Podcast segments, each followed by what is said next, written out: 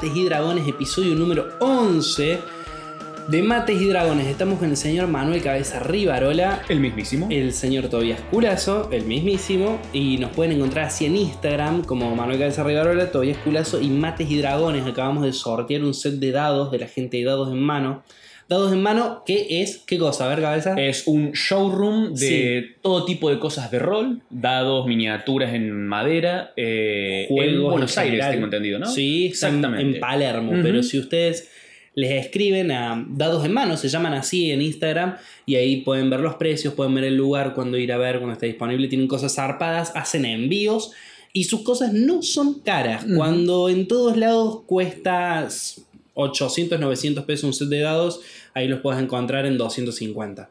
Entonces, si te juntas entre varios que quieran dados y hacen un pedido, el envío les sale 300 pesos y tienen dados para todo el mundo. Y los, los mini de madera son muy ligeros, resistentes y se pueden pintar. Sí. Oh, No, y además son livianos, eso está bueno Sí. porque a uno le gusta, cuando tiene minis, le quiere tener mil. exactamente. Entonces, tienen que ser livianos. Dame todos. Sí. Y al ser de madera, como que los puedes acumular mucho más fácilmente, digamos. No, no son, no son tan frágiles como los reales, los, los, los 3D, ponele. Sí, eh, pero tampoco son los de papel, digamos. Como para mí es el punto ideal el medio. exactamente. Bueno, y ahora sí vamos a arrancar con este episodio, el número 11. Yes. Eh, en, en su momento, creo que en el 5 inauguramos una sección que se llamaba eh, Pecados del Rol. En ese momento hablamos de metagaming, que metagaming de alguna manera se podría decir que engloba todo lo que se podría considerar un pecado entre enormes comillas en el rol. Mm, en- en- o sea, En- identificarlo como pecado es metagaming. Así Sí. que sí, técnicamente todo se puede. Eh, es, es que es como la cola que se come la cola. La, la- la serpiente que se come la cola. Claro. Todavía me estoy Es- despertando, Es, un aurin de, rol. Exactamente. Eh, perfecto. Eh, Acordé que como este programa es súper ñoño, podemos hacer todas las referencias ñoñas que Sí. queramos. Y que no lo entienda, labure, gente, estudie. Wikipedia, mierda. Bueno, eh, el- lo que vamos a hablar hoy es de metagaming. Es No. ot- no, perdón. Tapase también es gaming. Vamos a hablar de power gaming. Power Gaming. Sí, que creo que se debería pronunciar así todas las veces que se pronuncia. Sí, Power Gaming con, con lentes de sol extremadamente exagerados. Sí, sí, sí, Eh, sí. Randy Savage, no sé si lo conoces, conoces, es un, eh, tipo, un, un tipo que se hizo muy famoso, luchador de lucha libre. A mí me gustaría más que sea Perry. Perry. Eh, Terry. Terry, Terry Cruz. Terry Uh, Crews, sí, también sí, va sí, como sí. trampada. Power Gaming. Eh, Power Gaming, ¿qué es? ¿Cómo evitarlo? ¿Deberías evitarlo? Eh, todas preguntas que vamos a contestar en este podcast. ¿Qué es el Power Gaming todavía? Me gustaría escuchar tu definición. Mi definición. Para variar. Bueno, tengamos en cuenta que este eh, podcast siempre se estructura al revés, porque la persona experimentada sos vos, yo soy un neonato, que bueno, ya voy a ir creciendo, pero... Quiero, quiero ver, que- es una evaluación esto. Claro, es un... ¿Cómo se llaman las evaluaciones estas de la, de la secundaria cuando te hacen una prueba antes de enseñarte? Ah, el prepa. No, eh, Eh, es una evaluación... eh, dia- diagnóstico. diagnóstico. Una evaluación diagnóstico, ahí va. Perfecto. Bueno, el Power Gaming, según lo- los preconceptos que yo tengo, y siempre habiendo leído sobre él como un pecado horrible, tiene que ver con unas cuestiones de los jugadores eh, que buscan el máximo. ¿Cómo sería? Buscan como llevar técnicamente al máximo poder su personaje, descuidando la jugabilidad y el roleo, sino poniendo como todo en tener el personaje más poderoso que pueda hacer todo y que, y que siempre que sea posible rompe el juego. Exactamente. Em, como todos términos de rol, las definiciones no, no están en un diccionario. Sí. No es algo en lo que todo autor, entre comillas, esté de, acuer- de acuerdo todo el tiempo. Pero tu definición me gusta, me parece bastante precisa. Yo le, le- le daría los detalles de, como para limpiarla, diría, Power Gaming es, se le dice al acto en el cual uno prioriza el poder mecánico de un personaje por sobre todo lo demás. No importa cómo tu personaje obtuvo ese poder, no importa la personalidad, no importa nada más, lo que importa es tener los números más altos, eh, elegiste los fits que, que mejor se van con tu personaje para hacer la mayor cantidad de daño por turno posible. En líneas generales eso es Power Gaming. Para generalizarlo un poco yo diría es simplemente buscar la mayor ventaja mecánica para tu personaje. Bien. Antes de arrancar, a mí me gustaría, me encanta haber tomado de nuevo este papel, que es el que me gusta. Sí, sí. Eh, me gustaría que, antes de arrancar con nuestra versión y lo que agarremos siempre eh, en esta página, en este apartado de, de pecados del rol, nos gusta como ir un poco en contra de la corriente, pero me gustaría arrancar en, en por qué es considerado un pecado de rol. ¿Qué, ¿Cuáles son los argumentos y cuáles son las formas? Porque hasta ahora, como lo describís, suena a alguien que juega muy bien. Sí. eh, y eso es lo que vamos a ir un poco más adelante, en, en obviamente, por, por qué creemos que no es tan pecado per se. Claro. Pero sí surge, yo creo que surge mucho como, como otros pecados del rol por gente en la mesa que ha tenido particularmente malas experiencias con eso. Se ha encontrado con gente como que lo ha llevado a un extremo, por así decirlo, a este power gaming. Eh, gente que lo prioriza tanto que se olvida del resto y a los otros jugadores como que lo saca del juego. Es como lo, eh, yo, yo que estoy acá con, con mi mago que obtuvo su libro de, de su mentor, que se lo dejó cuando murió y que, y que su mentor era ilusionista, entonces solamente tiene hechizos de ilusión, no tiene los mejores hechizos de vocación, pero bueno, así es mi personaje, versus tu luchador que vos estás todo el tiempo diciendo, sí, mi luchador usa este dote que yo gané en nivel 4. Claro, y usa este dado de poder para. Exactamente, y me paro acá, che, pero si te parás ahí, eh, capaz vos, tu personaje no me dijiste que, te- que está con miedo. No, no, no, no importa, yo me paro acá porque así doy la ventaja, gano el más 2, gano el más 3, lo acumulo con este ítem que vos me diste y de repente hago 60 de daño. Em, eh, eh, yo, que soy el jugador que está como intentando, todavía valorando el rol, el aspecto de, de- de estar en personaje y estar en mundo, el hecho que vos hables solamente en términos mecánicos, solamente en números, y que lo único que veas de tu personaje es una colección de números, saca un poco el resto, como que elimina la ficción de la mesa. Claro, transformas un juego de rol en un juego. Exactamente, viniste a jugar un juego de mesa más que un juego de rol. Esos son los casos extremos. Sí. Y de ahí, obviamente, va a muchas malas experiencias. No solamente de otros jugadores, sino desde otros masters. Sí. Sobre todo un máster novato nivel medio, es todo un desafío tener un power gamer tan exagerado en la mesa. Porque te obliga a diseñar encuentros que tengan en cuenta que uno de los jugadores o, va, o más de la mesa son extremadamente óptimos. Y están Claro. todo el tiempo buscando la optimización. Entonces te lleva, te pone en una posición muy difícil porque decís, uh, lo quiero desafiar, pero al mismo tiempo quiero hacer otras cosas que no sean combate quizás. Claro, que sabes que aparte que si pones una situación de riesgo para la party, eh, como no sé, se enfrentan con cinco zombies y vos decís, planeé esto y armé esto y de repente tengo un jugador que se los carga los cinco en un turno Exactamente. y decís, y no hubo ningún riesgo. Ujú. Y, Y yo- tengo un bardo, tengo un mago que se podrían haber muerto y no pasó nada, nadie recibió daño. Yo iría un paso más y diría, el problema no es solamente que se los cargó él solo, el problema también es que cuando él, como cuando él, ¿te imaginas que cuando ese jugador cuenta la historia de lo que sucedió, no cuenta, mi guerrero se acercó, le cortó el brazo a uno mientras pateaba a otro y usó un- su antorcha para empezar a prender fuego uno y se, y se acorrió, no, el tipo cuenta, me moví, hice un rol de ataque, rolé una banda porque tengo estabilidad y que se conecta bien con esta habilidad de raza que tengo yo y gracias a eso gané ventaja y este dote me da mucho más daño. Como habla solamente en números, Claro. no habla de lo que pasa en el mundo. Eso yo creo que es la versión exagerada que se da de Power Gaming. Eh, y el problema principal, creo yo, y, y- y como para empezar a transicionar hacia, bueno, ¿por qué no necesariamente puede ser considerado un pecado? Mm, es que cuando hablamos de tipos de jugadores, el power gaming, el power gamer, el abogado de las reglas, etcétera, etcétera, por lo general son algo, son historias contadas como algo negativo en la mesa, porque en realidad lo que pasa, el problema no es que él es power gaming, sino que él es, él es power gamer y el resto de la mesa no lo es. claro. El resto de la que mesa no es- están jugando el mismo juego. Exactamente. Son problemas en 95% yo diría de diferencias de estilos de juegos. Creo yo, si hablamos de pecados del gaming y, y hablamos específicamente de tipos de jugadores, desde ya la solución principal, única, número uno es sesión, hacer una sesión cero, donde establecer, chicos, miren, mi- a mí me gusta partidas más narrativas, a mí me gusta mucho el combate, pero también le doy mucha prioridad a el desarrollo del personaje, etcétera, etcétera. Y ahí los otros jugadores van a decir, ah, bueno, entonces no, no voy a jugar solamente a ser un personaje óptimo, voy a jugar otras cosas. O capaz dicen, no, bueno, esta, esta mesa no es para mí. Y Sí. se marchan, está todo Aparte bien. de eso, hay jugadores a los cuales les emociona que su personaje tenga debilidades.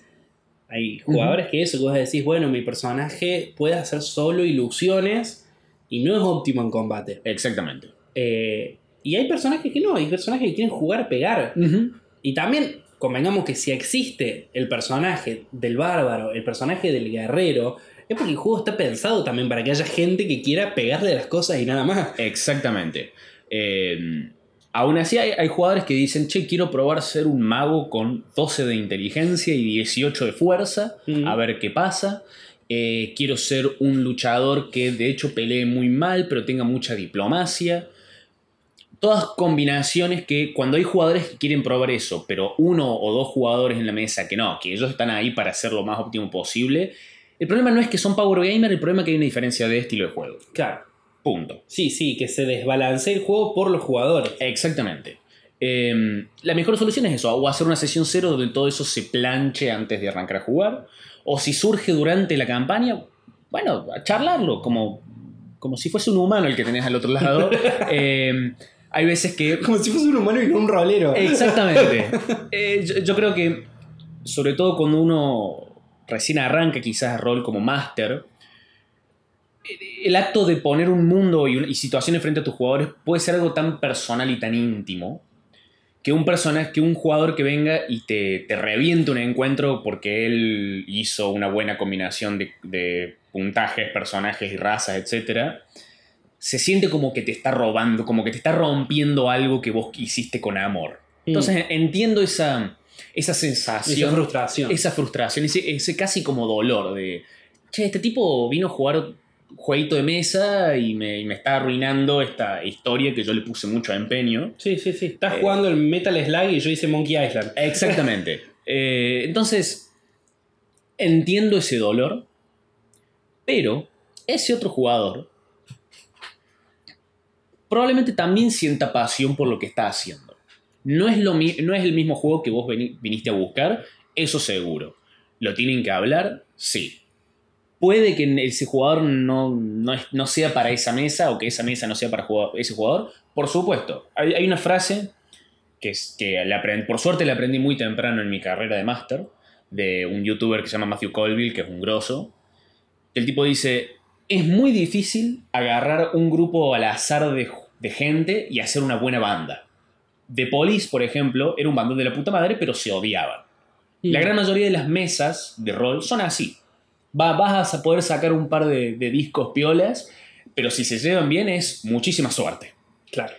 Eh, no, y, y no, no es porque una persona sea más odiosa que la otra, a veces sí, pero la gran mayoría de veces no, es simplemente vienen a buscar cosas diferentes. A veces el libro que vos querés escribir no es el libro que ellos quieren leer. Claro. Hay que aceptar eso, gente. Eh, ahora, específicamente Power Gaming. Defendamos un poco el Power Gaming todavía, ¿te parece? Sí, sí, re. Defendámoslo, maldita sea, porque cuando alguien viene y me dice, eh, che, yo en mi mesa tengo un jugador, un- tiene, tiene un luchador, y fa, y, y tiene, se puso todas las cosas para ser un buen luchador, para, para hacer reventar todo, y yo, esa persona lo interpreta como, uh, este jugador está jugando un juego de mesa y no un juego de rol. Mm. Y yo lo interpreto como, ese jugador capaz quiere interpretar a un excelente luchador en la, en la ficción del mundo. Una forma para hacer eso es explotar mecánicamente el juego para que represente eso. Sí. O sea, el hecho que tu luchador en la ficción del mundo es como súper grosso, es un campeón, lo admiran, se hacen relatos en las tabernas sobre este luchador, es porque ese jugador dijo, uh, yo tomo este dote que me hace pegar 10 más, yo tomo estos puntajes y esta raza que se conecta bien con, con la clase y pego una banda por turno. Eso para mí no es Power Gaming, es usar, es aprovechar la parte mecánica del juego para representar el personaje que vos querés tener. Claro. Claro, pues aparte, tranquilamente se puede hacer Power Gaming sin dejar de lado la cuestión eh, narrativa. Exactamente. Lo, lo primero que pienso, que no me había dado cuenta hasta ahora y lo estamos hablando, es en un personaje de nuestra party, que es Thordek, que es un personaje que se podría decir que hace Power Gaming, en Sí. el sentido de que busca constantemente hacer la mayor cantidad de daño que pueda por turno. Exactamente. Pero al mismo tiempo, es un jugador que está muy comprometido con la historia Sí. de su personaje. Porque no son cosas que se contradicen necesariamente. Eh, Ana, el- la, la persona que interpreta a Thordek, busca hacer la mayor cantidad de daño posible porque quiere que Thordek sea un gran guerrero. Claro, porque Thordek quiere ser una leyenda. Exactamente. Eh, la gente que dice, uh, tomó bola de fuego porque oh, todo el mundo toma bola de fuego, el mejor hechizo, Power Gaming. No. Es un gran hechizo a nivel mecánico. Sí. Entonces también se puede decir que es un gran hechizo dentro de la ficción del mundo. Sí, sí, con mi personaje, con el mago, también quiere, ella quiere tener toda la, toda la magia que más daño haga. Exactamente. Pero, es un mambo del personaje. Y otros magos del mundo te van a decir, ah, vos buscas eso, bueno, tenés bola de fuego, ¿no? Asumo yo. Claro. Conoces el conjuro bola de fuego porque es el mejor para hacer eso. Eh, entonces, para, primero, del lado de los masters, diría, intenten hablar con ese jugador no para que deje de hacerlo, sino para intentar fusionar, a- ayudarlo a fusionar es- esa, esa parte de explotación mecánica y ficción en el mundo. Sí. Hay una cuestión también que eh, cuando, cuando a vos como máster, después de haberlo hablado y todo, pero cuando vos como máster te supera, te superan ciertas situaciones de, de Power Gaming, es porque, o sea, siguen existiendo, lo que me refiero es, siguen existiendo formas de balancear el juego Sí. pese a que vos tengas un personaje eh, que esté. Ningún personaje se puede hacer tan roto en todos los sentidos. Exactamente. Entonces, si, si vos querés plantearle un desafío a un personaje que cada vez que pega mete 60 de daño, ponle en una situación diplomática. Ujú. Planteale un acertijo. Exactamente. Eh, hay un montón de situaciones que vos podés plantearle y que pueden seguir siendo divertidas para el grupo. Eh, eso, hay como, como opciones que van más allá también de decir, bueno, planteemos en la mesa el tipo de juego. No, Ujú. puede jugar como quiera también y decir, yo como máster veo qué desafío propongo. Exactamente. Aunque voy a decir que yo creo que sí puede llegar a ser un problema. Y, a partir de ahora, cada vez que digo problema, no digo esa persona es un problema, digo la situación es un problema. La situación que se, lo, que se dio es un problema. Cuando hay más de un personaje, más de un jugador que le encanta, que, que el, el combate es su parte favorita, Hmm, pero hay uno solo que hizo, que optimizó mucho su personaje.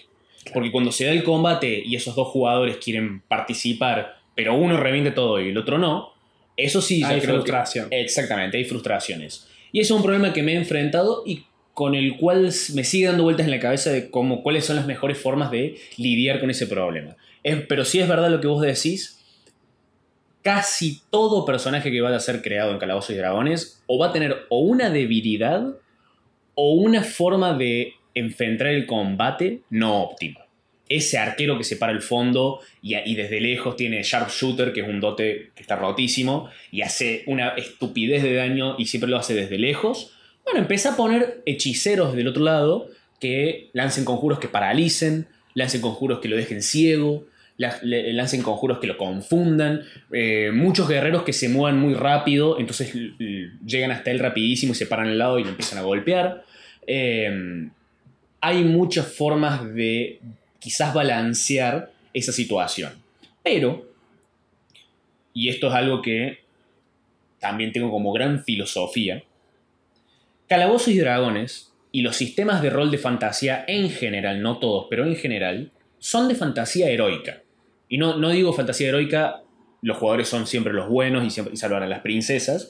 Digo fantasía heroica donde los jugadores son protagonistas de una historia de fantasía, son héroes Y son grosos. son grosos o eventualmente lo serán. Si vos como máster estás todo el tiempo intentando contrarrestar las habilidades que los hacen grosos, estás rompiendo un poco el género. Claro. Esas habilidades poderosas, el, el hecho que el monje pueda aturdir enemigos todas las rondas y por un recurso relativamente barato, está ahí para que el monje se sienta grosso. Sí, sí, sí. El que el aprendiz de Jedi puede usar la fuerza. Exactamente. El, el arquero que hace una banda de daño y está al fondo se quiere sentir Legolas. Entonces, si está todo el tiempo intentando contrarrestar eso, le estás robando un poco su fantasía. De la misma forma que el personaje abatido, adicto a las drogas, pero es muy bueno hablando, se siente muy bien ese jugador cuando logra satisfacer esa fantasía.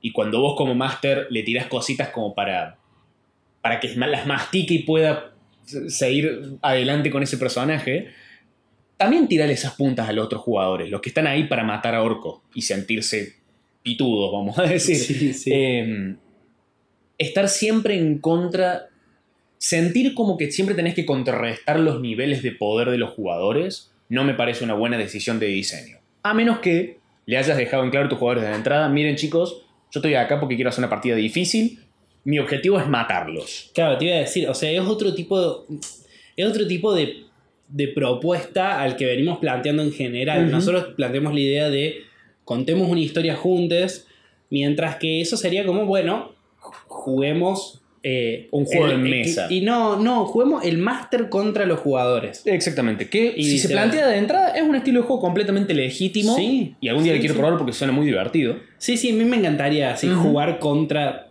contra el máster o ser un máster y tratar de matar a los personajes. Exactamente. Eh, pero eso es, es otra propuesta.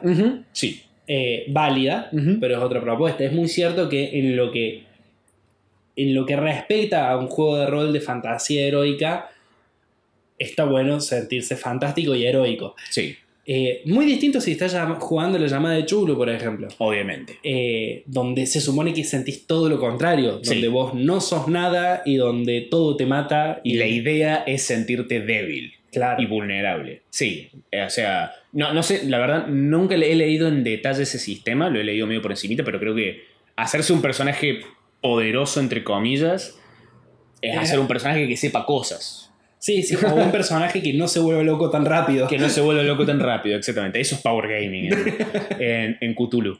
O en Chulo, no sé cómo se pronuncia. Siempre me... Hay, hay libros escritos a- a- al respecto de cómo se debería pronunciar. Jesus. No se sabe. ok. Em, pero bueno, eh, no, no es algo necesariamente que tenga que contrarrestar la fantasía de la historia, como lo hemos dicho, la, la ficción del mundo, este power gaming. Hmm. eh, no es algo que tenga que necesariamente vaya en contra de, de- de la historia que querés contar en la mesa.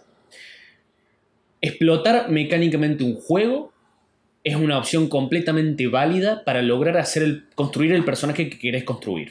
Además, vamos a convenir que si estás jugando un juego, querés ganarlo. Exactamente. Y, y tratar de jugar lo mejor posible.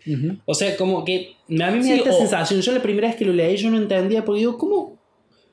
Entiendo la cuestión de dejar de lado el roleo.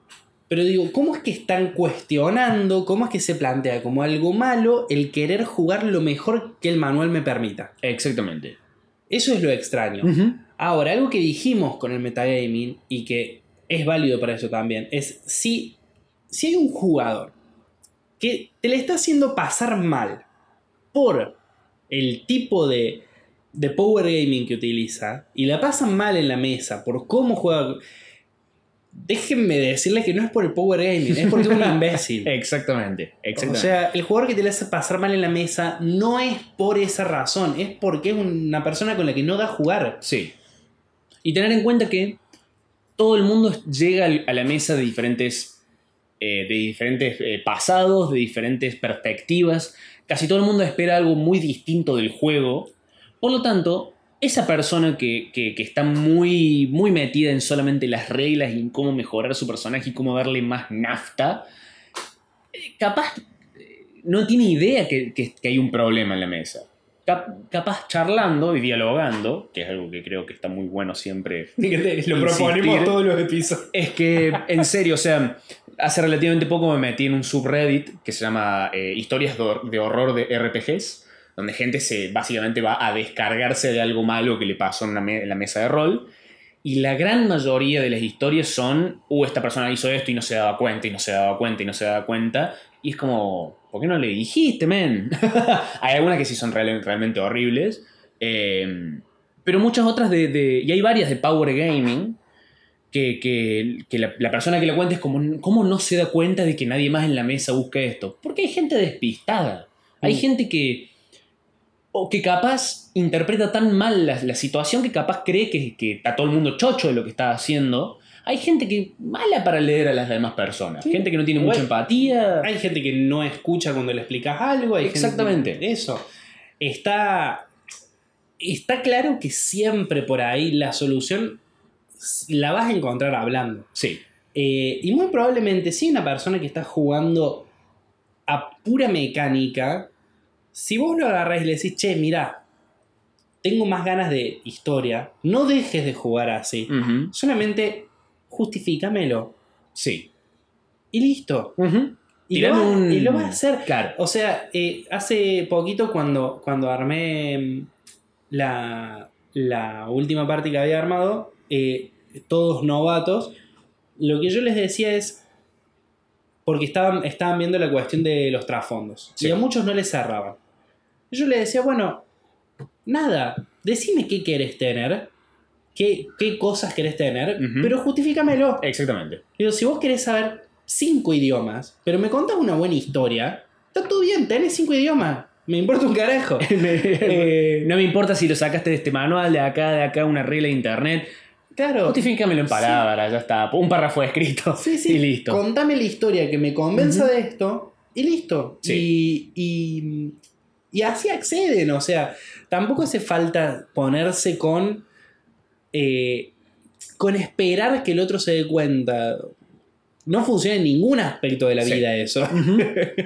Eh, pero bueno, eso me parece una, buena- una buena forma de entrar en, en métodos para, no para evitar o dejar que hagan Power Gaming los demás, sino para cómo lograr de adap cómo adaptar ese power, ese power Gaming que hace otro jugador mejor a tu propia mesa. Como para que no deje de hacerlo, pero tampoco esté tan desconectado del resto de los jugadores. Bien. Y creo que eso primero que decís, eso de decirle, che, mira, Tobias, eh, veo que te cae de gusto los números que ves en la planilla de tu personaje, pero bueno, ya me parece como ya estamos avanzando mucho en la historia de- acá en el juego, mm, me ayudaría a mí como máster para, para seguir el ritmo de la mesa, que, que capaz narres un poco más las, tus acciones, Claro. que no digas siempre me acerco, ataco, hago 3 de daño. Describí un poquito cómo blandís la espada para cortar ese orco, cómo se ven tus super flechas que hacen 40 de daño. Eh, así, un poquito, solamente para ayudarme a mí a... a- Sí, y que incluso tampoco hace falta tanta introducción cuando el chabón o la chabona dice eh, le pego con la espada y robaré el daño, simplemente pregúntale cómo se ve. Exactamente. Listo. Y ahí, o bueno, le tiro bola de fuego. ¿Cómo se ve tu bola de ¿Cómo, fuego? cómo, cómo le lanzas? ¿Cómo haces? Exactamente. ¿Qué, qué, qué símbolos dibuja en el aire tu, tu mago, hechicero o lo que sea para, para lanzar ese conjuro? Exactamente. Pedirle un poco más que empiece a narrar. Aunque, ojo, estamos hablando... Power Gaming no, no, no necesariamente se, se limita al combate. O sea, alguien que se concentra y usa, busca todo tipo de ventajas mecánicas para dominar las conversaciones, Sí, también sí, es Power Gaming. Sí, sí, alguien que busca, que, que se pone al máximo el, el negociar, Exactamente. entonces consigue todo gratis. Eh, una buena forma, también otras técnicas para adaptar ese Power Gaming, por ejemplo, si vos estás en la situación de, está bien, quiero que lo siga haciendo, pero no los puedo desafiar. No, no- no le puedo poner nada al frente que, que sea una situación entretenida, o sea, algo con dificultades, como siempre me aplasta todo. ¿Cómo hago? Bueno, primero Internet Sí. es, una buena, es un buen recurso, hay muchos foros, Magia, también. magia también. O sea, de repente, o sea, vos podés tener un pícaro que no haya cerradura que se le resista. Magia. Exactamente. Eh, de repente cerraduras mágicas, punto. Eh, la gente se está enterando de que alguien está abriendo toda cerradura en el reino. Están empezando a contratar todo tipo de mago para reforzar mágicamente las cerraduras. Y así vas, vas como aumentando naturalmente Sí. la dificultad de las Es- cosas de tu mundo. Eso es lo, lo genial del, del realismo mágico, que bueno, que en otros géneros tiene como, como otras, otras versiones de lo mismo, pero eh, siempre tenés ese gran Deus es máquina que es un mago lo hizo. Exactamente. Entonces siempre podés adaptar tu juego mágicamente si hace falta al tipo de desafío que necesitas. Sí. Por eso eh, está muy bueno usar lo que se llama el downtime o, el- o como espacios, elipsis de tiempo entre sesiones. Quizás, bueno, de la última sesión pasaron, pasó un mes porque en ese mes el mundo se adaptó a las acciones de los poderosos jugadores que hay en, que hay en tu partida. Eh, el downtime también es un, es un tópico que me gustaría visitar. Sí, Es extremadamente útil, sobre todo para ese tipo de cosas. Em, pero si aún así no estás encontrando una buena solución en Internet, eh, si quizás te frustra un poco decir un mago lo hizo y ya está, nos olvidemos, eh, y, y realmente lo estás encontrando difícil, de vuelta, capaz hablar con el jugador, che, Toby, mirá, la verdad me cae de gusto tu personaje, pero yo todavía no entiendo muy bien el sistema y me gustaría encontrar forma de desafiar a tu personaje para, para, que, para, encontrar, para que encuentres algo que sea difícil. ¿Cómo te parece que, Sí. que podríamos abordar eso? Y charlar con el jugador, capaz entre los dos encuentran una solución. Incluirlo a tu jugador en el proceso de diseño puede ser algo muy fuerte. Hay algo también que no sé si es para este episodio, vos me dirás, pero, pero que también es extremadamente complicado de trabajar si sos primerizo y extremadamente molesto si no sos capaz de hablarlo con tus jugadores, es el, el, el opuesto del power gaming. Hay jugadores, Ah, sí. hay jugadores que priorizan a tal punto la historia y la personalidad de su personaje que tiene casi nula jugabilidad. Sí. Sí, sí, sí. Eh, sí, yo creo que, que entra. que es tópico de acá. Que es como un anti-power gaming Exactamente, sí. extremo. El estoy acá para que mi personaje sea limitado. Para que mi personaje esté vivo de verdad y, y que eso te lleva muchas veces a situaciones muy complejas en las cuales tenés un personaje en la historia que vos no entendés ni por qué está ahí, ni por qué está el jugador ahí, ni cuál es su intención, Sí. y que todo el tiempo boicotea el juego porque, eh, no sé, se pelea con la party, porque su personaje eh, está tirado borracho, porque... Entonces, esa también es como una cuestión muy complicada que casi la única solución que se me ocurre y la que yo apliqué en mi caso fue hablar, che, mira, necesito jugabilidad, porque es un juego de rol. No Exactamente. estamos actuando nomás. Y además estamos jugando al Señor de los Anillos. Si Legolas no fuese un super arquero, Legolas se muere. Si fuese un adicto a la heroína que le falta un brazo y que apenas ve un orco se larga a llorar porque recuerda a su padre, Legolas muere. No llega al tercer libro. Claro. Estamos jugando al Señor de los Anillos. Podés tener defectos, por supuesto. Me encantan los, personajes con textura. Pero si no. Si no sos un héroe o un supervillano, depende de la partida que estés jugando, ¿qué haces acá? Lo- los campesinos se quedan en su casa por algo, gente. Porque no se animan a salir a pelear. Eh, el anti-power gaming sí existe. Eh, por suerte no me lo he encontrado. Y también creo que es porque busco mucho en, en la sesión cero dejar en claro la partida que, que me gustaría llevar adelante. O sea, Claro. hay, hay lugar para las partidas donde se tratan mucho más de los obstáculos que, que personales que enfrentan los personajes, de, de situaciones morales y nada más.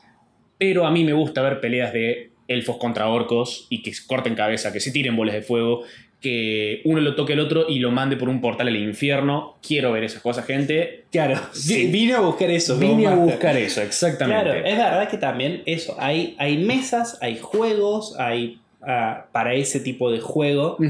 Eh, a mí me ha pasado de, de tener que dejar durante toda una sesión a un personaje durmiendo y jugar con el resto de la party.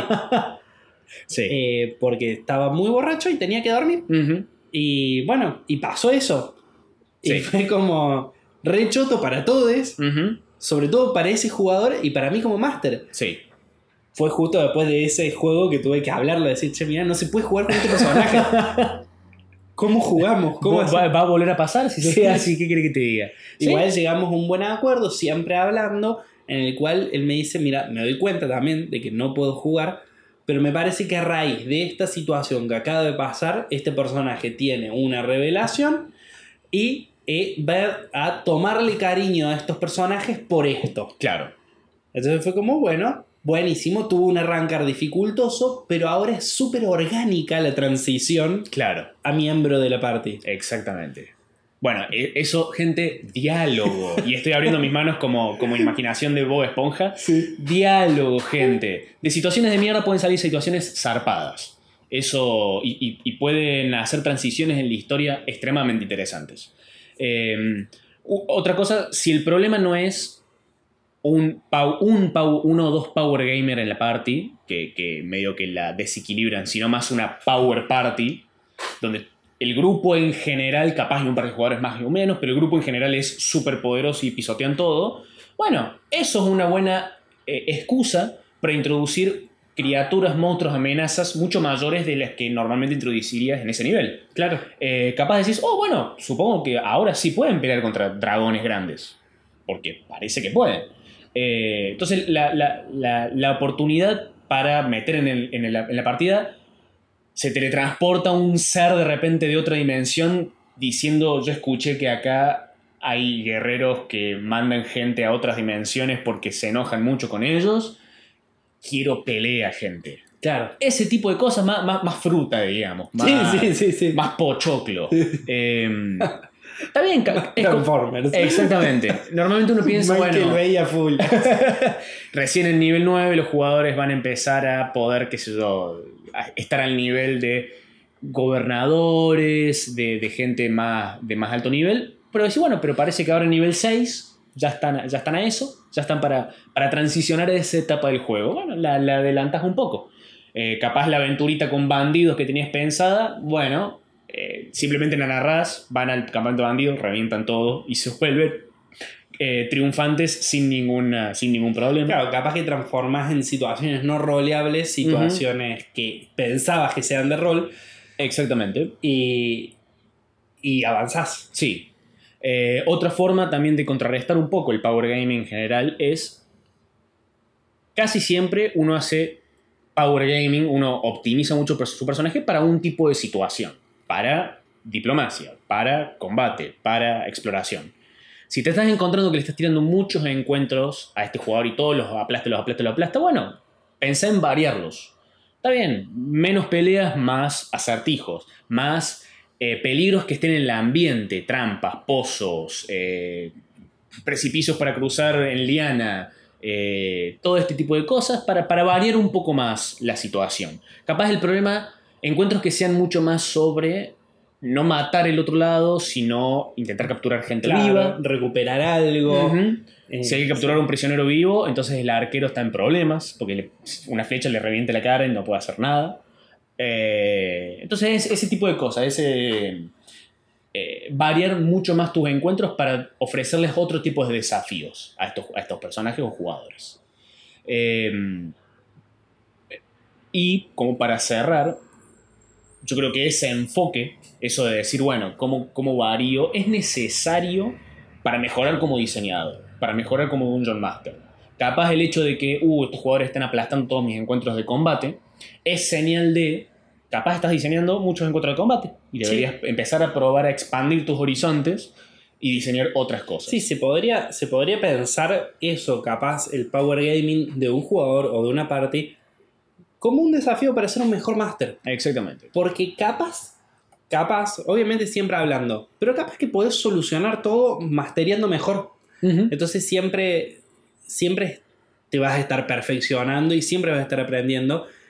Pero está, está bueno afrontar estos desafíos en lugar de, de enojarte con este tipo de jugador, Sí. de enojarte con el power gaming, de enojarte con, con que te arruina tus planes. No es tu juego, es el juego de todos ustedes, incluido de esa persona. Y ese personaje se puso la habilidad de cuando golpea lo tira al piso y le puede hacer un golpe como un ataque bonus, porque quiere esa ficción en su personaje. Y tienen todo el derecho de Y hacer tiene eso. todo el derecho de hacerlo. Si vos no querés que los jugadores elijan opciones óptimas, no juegues un sistema de rol. Jugá algo mucho más abstracto, jugá a Chulu, Cthulhu, Claro, Eh, llama- jugaba Vampiro, jugá Vampiro, La. Mascarada, que es un juego de eso, de burocracia. Busca otros juegos porque si Calabozos y Dragones- y Dragones se presta para optimizar sus personajes, También porque es un juego de fantasía heroica. Claro. Es cuestión de género también. bueno, hasta que hemos llegado con el episodio de Power Gaming. Eh, esto es el episodio número 11. Esto es la No. sección Pecados del Rol. Estamos con Manuel Cabeza Rivarola, Tobías es. Culazo. Nos pueden buscar en Instagram como Mates y Dragones. Estamos sorteando cosas. Sí. Hoy se fue un set de dados semitransparentes muy, lindo. bonitos. Muy, muy lindo, la verdad. Eh, creo que el próximo sorteo es una miniatura, si no me equivoco, un Cobol. Eh, se sortea el sábado próximo. ¿Y qué más iba a decir? Ah, bueno, escuchen nuestro otro podcast. Cierto, tenemos otro. ¿Cómo se llama? El sistema digestivo. Sí, vamos a revelar en este programa por qué se llama el sistema digestivo, algo que nunca hemos hablado en el otro. Ok. ¿Nunca lo hemos hablado en el otro? No, Apa. nunca. Ok. Eh, acá el amigo se llama. Una vez lo tiramos, desde la cabeza hasta el culazo. Ah, puede ser. Eh, cabeza se llama cabeza, mi apellido es culazo, entonces es un programa que va desde la cabeza hasta el culazo, eh, que es el sistema digestivo. Ahí va. Muy bien. Pensé que íbamos a tardar más en explicarlo. Chistes, chistes. bueno, es un Estos programa. chicos. Es un podcast de humor en el que nos cagamos de risa y hablamos de qué vimos en la semana y después de pelotudeces. Exactamente. Nos estamos viendo, gente, en el próximo episodio. El próximo sábado vamos a estar seguramente publicando también una sección con preguntas de la audiencia. Y bueno, allí nos vemos. Ah, y otro Ah, anuncio me gustaría Ah, hacer. sí, Eh, sí, sí, sí. Yo soy medio boomer, entonces las cosas como Discord me cuestan un poco armarlas, pero ya las armé, está, está hecho, creado el servidor de Discord, pero descubrí, porque soy muy boomer, que eh, o para que la gente se, me- se meta hay que o anunciarlo por una página y pasar el link público, cosa que con lo cual todavía no me siento muy cómodo, aunque si mi, nuestros- nuestra audiencia lo recomienda, lo hacemos. Pero por ahora, mandar mensaje privado al Instagram de Mates y Dragones para diciendo por favor meteme al servidor Discord y les pasamos el link por ahí. Eso es todo, gente. Nos estamos viendo. Hasta la semana que viene. Hasta la semana que viene.